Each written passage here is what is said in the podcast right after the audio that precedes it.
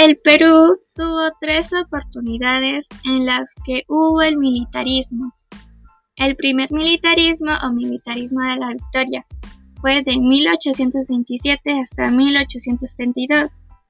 El principal caudillo de ese militarismo fue Agustín Gamarra. En el primer militarismo, los militares que contribuyeron en la lucha por la independencia se sintieron dueños del Perú y aspiraron a la presidencia de la República.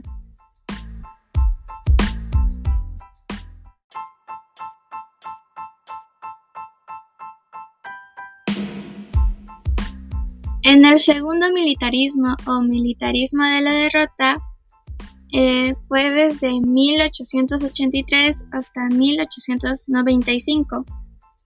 Su principal caudillo militar fue Andrés de Santa Cruz. En el segundo militarismo, en la derrota, como nadie quería entrar en la política porque había una crisis, entraron los militares al poder.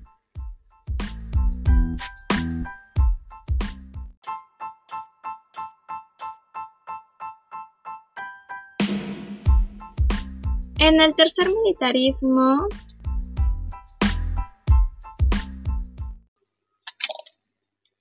En el tercer militarismo, el poder fue dirigido por un grupo de personas, pero su principal caudillo militar fue Santiago Salaver.